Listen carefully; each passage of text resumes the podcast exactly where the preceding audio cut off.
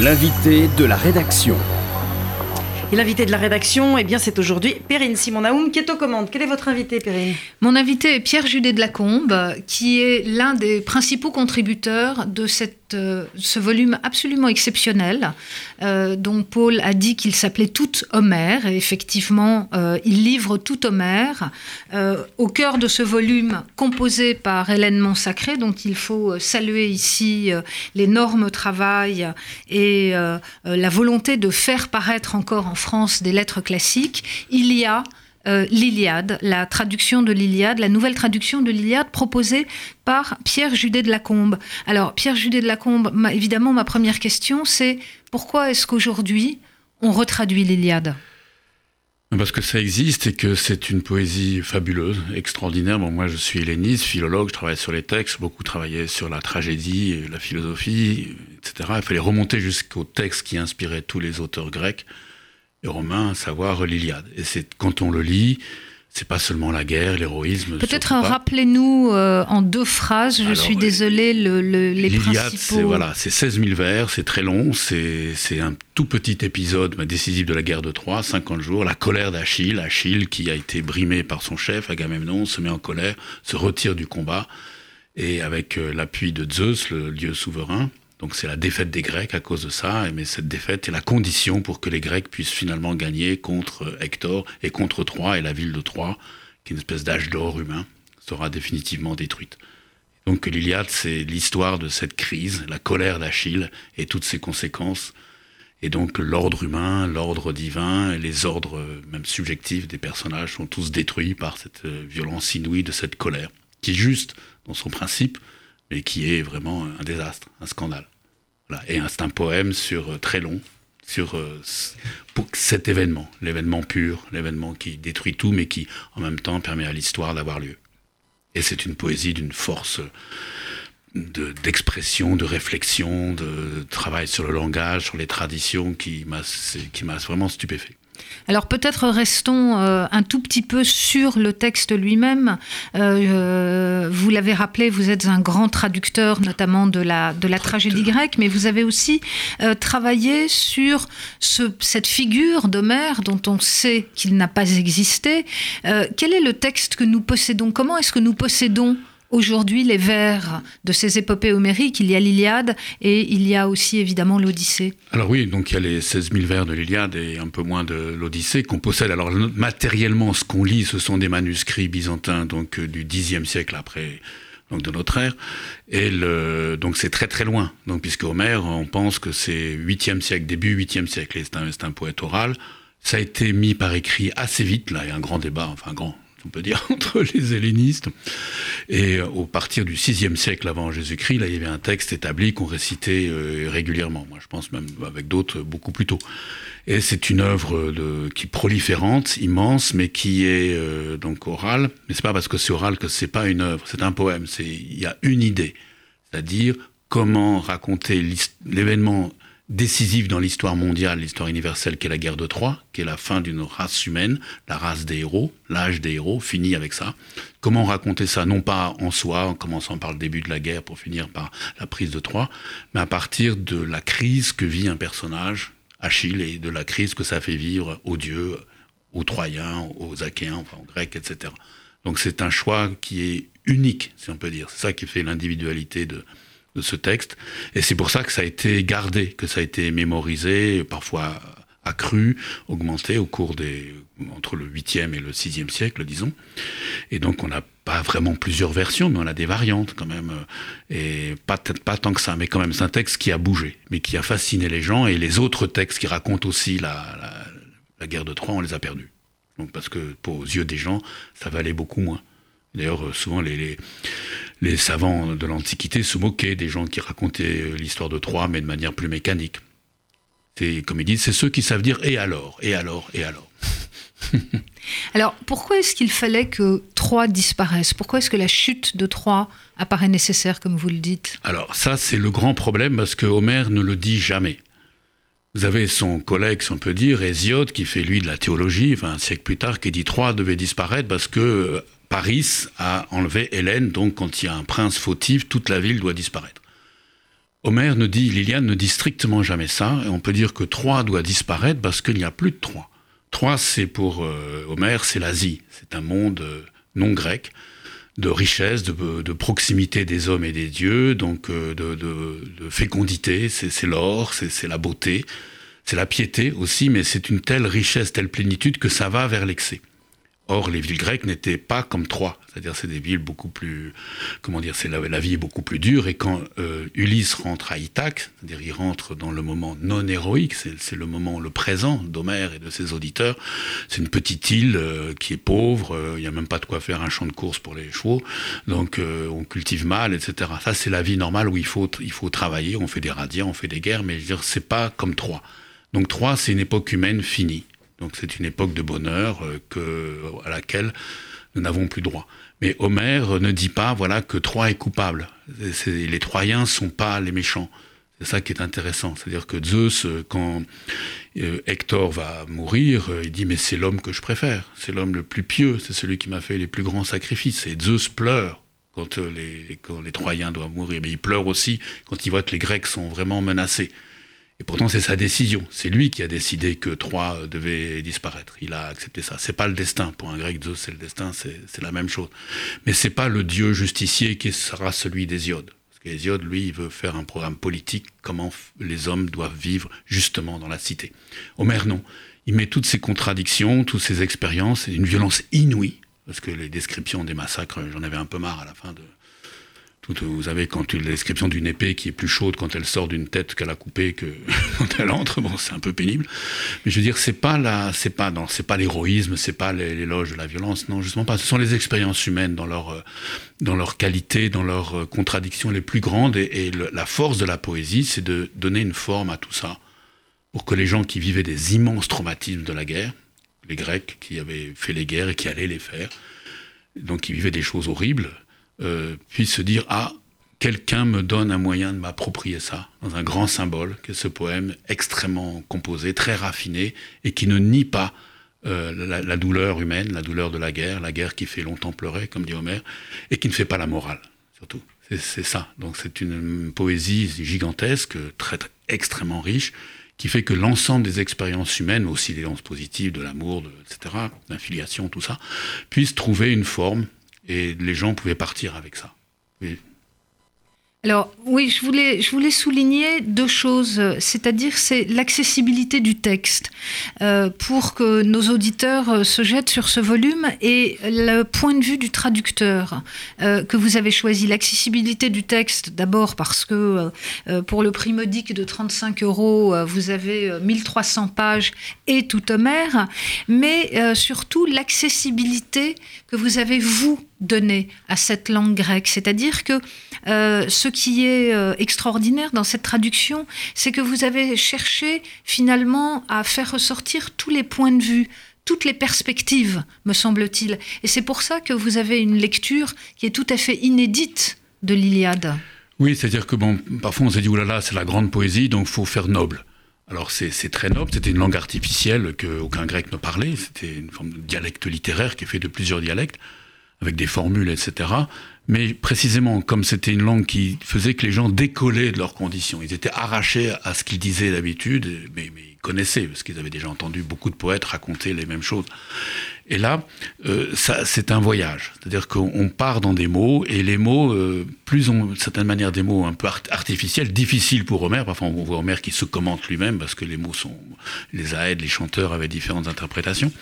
Les, les mots servent à, à, dire les choses directement, en fait, à dire les choses les plus, les plus profondes avec une analyse du langage. C'est-à-dire que le langage, c'est pas simplement la manière de dire les choses telles qu'elles sont, c'est pas simplement le langage poétique ou le langage grec. Voilà, nous sommes comme ça, c'est notre identité, donc nous parlons cette langue. C'est pas ça. C'est-à-dire, c'est comment faire que par ce détour, par des, des, des phrases extrêmement complexes, parfois, parfois rompues, euh, qui disent les expériences, on arrive à toucher vraiment euh, ce qui est la, vie la plus, la plus sensible. Et moi, c'est ce que, c'est ce que j'ai voulu rendre. C'est-à-dire, euh, d'abord pas mettre de mots grecs, de faussements grecs les Cnémides, etc. Euh, pas mettre ou dire traîne pour un chant funèbre, non, c'est chant funèbre. Et ensuite, l'importance donnée à la syntaxe. Je ne me suis pas donné de règles métriques ou rythmiques parce que je trouve que ça enronne, bon, puis j'y arriverai pas de manière. C'est que la syntaxe des phrases euh, porte le lecteur dans des trajets, bon, il ne sait pas où il va arriver, mais il sait qu'il va arriver quelque part. Il faut créer une impression de sécurité par le fait que c'est syntaxique, c'est vraiment grammatical, les phrases s'enchaînent, les mots s'enchaînent, mais pour des surprises. Et c'est ça que j'ai voulu, c'est ce que fait Homer lui-même. On est éberlué, on peut dire, quand on voit son audace, comment il compare euh, des choses très très violentes à des scènes au contraire très pacifiques comment il fait, par exemple, rentrer dans les comparaisons. Il y a beaucoup de comparaisons. On dit, voilà, c'est comme quand, etc. Euh, la mer, les tempêtes, les vents, la lutte entre les vents, alors que ce sont des héros qui naviguent pas vraiment. Quoi. Et la mer n'est pas présente dans l'histoire, mais elle est très présente dans le langage. Et parce que c'est une espèce de houle, ce sont des vagues qui, qui apportent du réel, des effets de réel. C'est ça que j'ai voulu euh, rendre comme j'ai pu. Et les dieux parlent pas comme les hommes. Euh, quand c'est le poète qui raconte, c'est pas la même langue euh, ni les mêmes formules que quand sont les, dieux ou les hommes qui parlent entre eux, etc. Donc j'ai voulu essayer de rendre ça. Alors peut-être si on peut arracher juste le volume aux mains de Paul, est-ce que je peux vous demander, euh, Pierre Judet de Lacombe, de lire le début? Ah, oulala. J'étais, moi, j'étais complètement plongée dedans. J'étais partie. Vous m'aviez déjà, vous m'aviez déjà embarqué. Donc j'essaye de vous trouver le tout début on l'avait trouvé. Alors le début est très extrêmement difficile à traduire. Euh, Mais pour que nos auditeurs, voilà, quelques, quelques vers, que nos auditeurs se rendent compte. chant 1, La peste, la colère, c'est le titre du chant. Cette colère d'Achille, fils de Pélée, déesse, chante là, je la maudis. Aux Achéens l'imposa mille douleurs. Elle jeta dans l'invisible tant d'âmes solides de héros. Et d'eux fit le butin des chiens et le repas des oiseaux. La décision de Zeus s'accomplissait chante, depuis le premier moment où la querelle divisa l'Atride, seigneur des hommes, et le divin Achille. Quel dieu les réunit pour qu'en dispute ils se battent Réponse de la muse. Le fils de Leto et de Zeus, irrité contre le roi Apollon, etc. Voilà, donc vous voyez, euh, vous entendez comme on rentre tellement facilement, comme on est happé déjà par, euh, euh, par ce texte. Alors, L'une des questions, euh, Pierre Judet de la Combe, que vous avez évoquées, c'est celle de la violence. Et euh, nous sommes un 13 novembre, donc on ne peut pas ne pas penser euh, à la violence. Quel est l'écho d'un texte comme l'Iliade dans les analyses qu'on peut faire de la violence aujourd'hui et les questions qu'on peut se poser? Ben, Justement, c'est ça qui est, qui est passionnant, c'est que c'est une violence extrême. Alors, il y a la violence de la guerre, des massacres, Malheureusement, c'est une violence régulière. Mais surtout, il y a la violence d'Achille. Donc cette colère. Achille se met en colère contre son roi, Agamemnon, l'Atride, parce que l'Atride lui a pris sa captive. Puisqu'on avait dû prendre Agamemnon lui-même, on lui enlevé sa propre captive, donc il n'en avait plus. Un roi ne pouvait pas être sans captive, sans marque d'honneur, donc il prend celle d'Achille. Achille se met en colère. le mot grec, c'est manis, c'est même racine que mania, la folie. C'est une colère, c'est pas simplement la bile, c'est une colère destructrice. Normalement, c'est quelqu'un de supérieur qui peut l'exercer contre un inférieur qui s'est révolté. Et donc euh, Achille fait la perte, parce que Zeus est d'accord avec lui, de son camp, et ensuite ça va être la perte des Troyens. Alors c'est un état de dérèglement total, et Achille va être fou, va hurler sur la plage, parce que les Grecs pleuraient beaucoup. Il, euh, il va finalement, comme les Grecs perdent, il va envoyer son ami Patrocle se battre à sa place, Patrocle va se faire tuer. Et donc, ça va être l'horreur absolue. Donc là, ça va être la colère contre Hector, le roi troyen. Et il passe par, c'est de la, vengeance, c'est de la déraison, du dérèglement. Il massacre, il massacre, il massacre. Bon. Et euh, Homère ne juge pas. Il dit pas que c'est bien. Il dit simplement cette colère, je la maudis. C'est le deuxième vers. Il demande à la muse de chanter sur 16 euh, 000 vers quelque chose qui est grandiose, parce que c'est la bataille, la guerre de Troie, c'est ce qui a fait que la Grèce est la Grèce manière, la Grèce contre l'Asie, et la Grèce est fédérée à ce moment-là, bon, même si après c'était 1200 cités-États, mais je veux dire, il y avait la Grèce. Et Achille, c'est celui qui a mis ça en danger par euh, sa folie, mais justement, c'est Homère analyse. Comment on rentre dans la violence, dans cette violence-là, pourquoi on est violent? Et sans qu'on puisse se dire il y a les bons et les méchants. C'est pas être, il faut être très violent contre les Troyens parce que les Troyens sont des sont des brutes. Non, les Troyens sont aimés de Zeus c'est comment on entre dans cet état de dérèglement, mais surtout comment on en sort. Parce que la colère d'Achille fait que tous les ordres humains et divins sont brisés. Et donc il n'y a que la volonté de Zeus, la décision de Zeus qui reste, qui va finalement refaire l'ordre.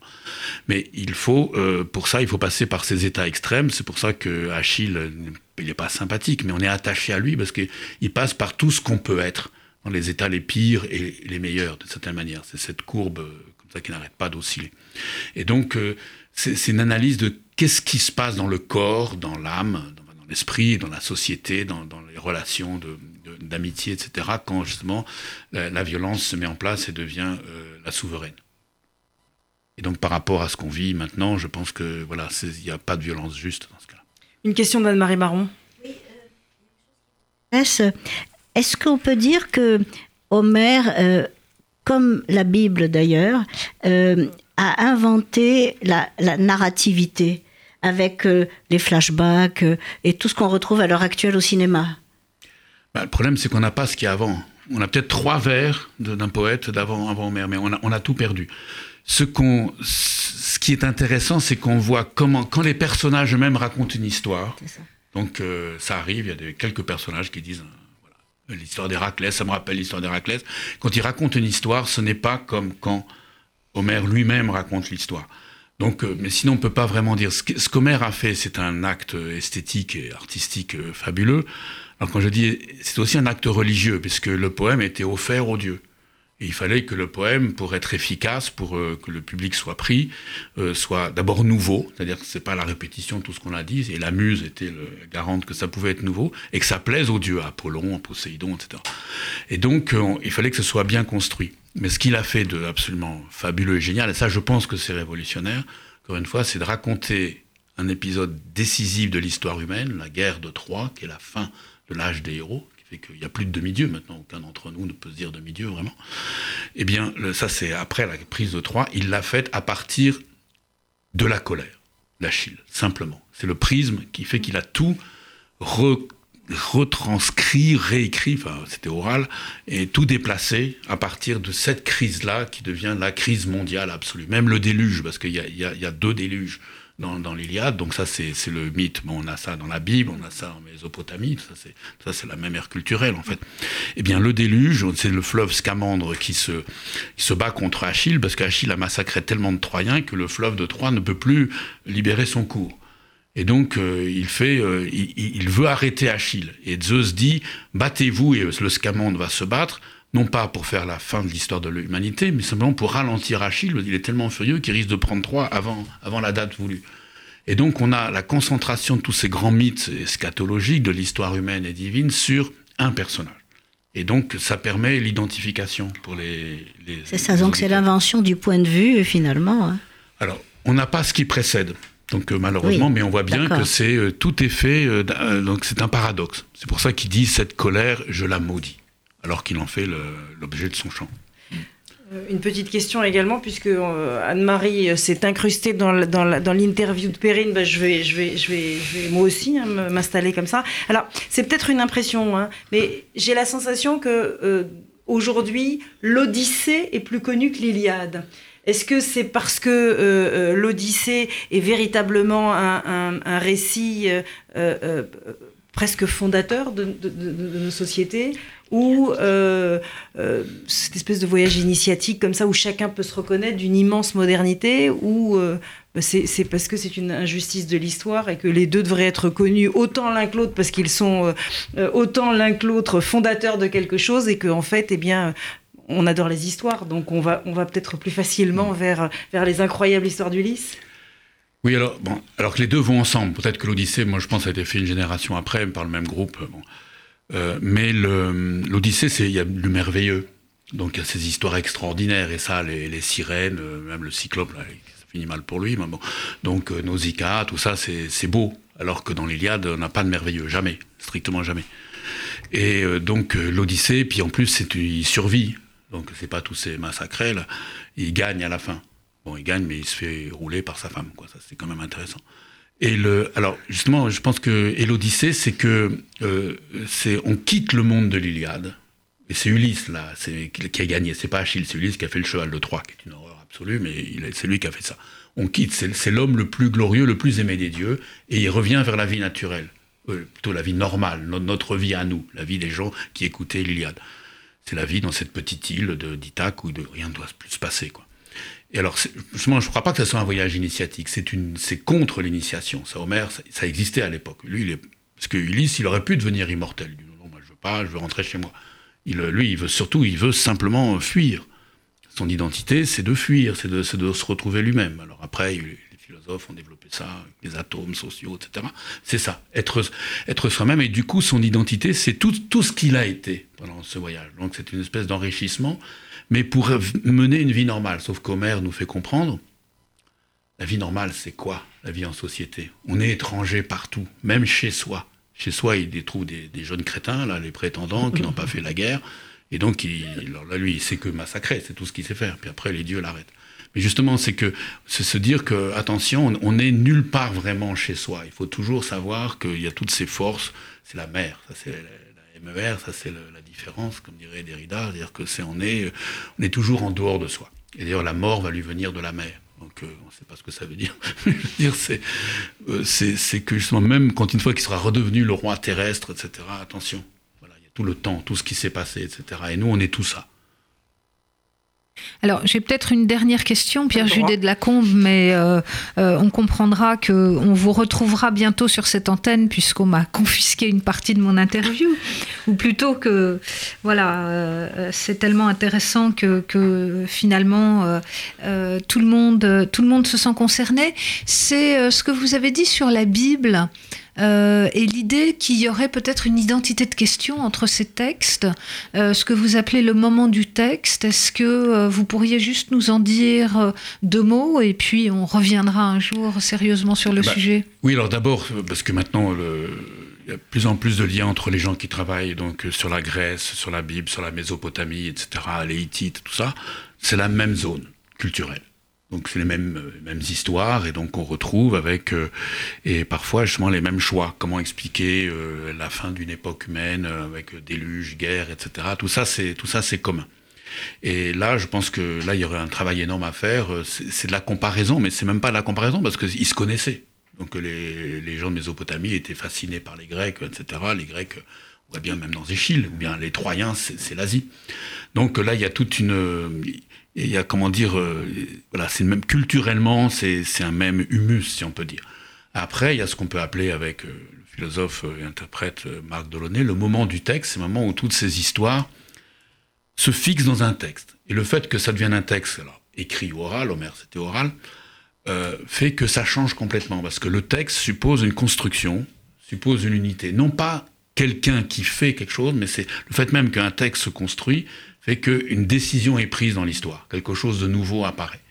Et je pense que c'est la même chose avec euh, donc le, la, Genèse, c'est la même chose avec euh, l'Iliade, l'Odyssée, et bon donc et, et, aussi des textes euh, mésopotamiens qui sont un peu plus anciens et là qui étaient écrits, là bon, il y en a beaucoup plus. Quoi.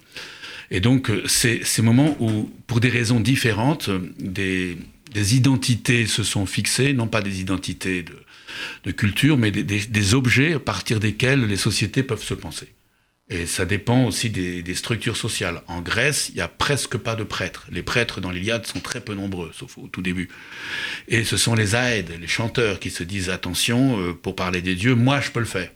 Mais ils l'ont fait contre d'autres rapports aux dieux et aux héros qu'on a, par exemple, dans le culte des héros dans chaque cité. Il fallait faire venir les, ossements de quelqu'un là pour voilà parce que comme ça, on pensait qu'on avait une protection. Et le, donc c'était là, c'était local. Et alors, que les, chanteurs, comme Homère, disaient attention, c'est pas vrai. Trois, c'est tous les Grecs contre tous les les gens d'Asie quasiment. Et donc on crée comme ça une dimension mondiale. Et ça, c'est donc il y, a ces tensions. On peut dire les, les, les les chanteurs étaient en charge de la mondialité, si on peut dire.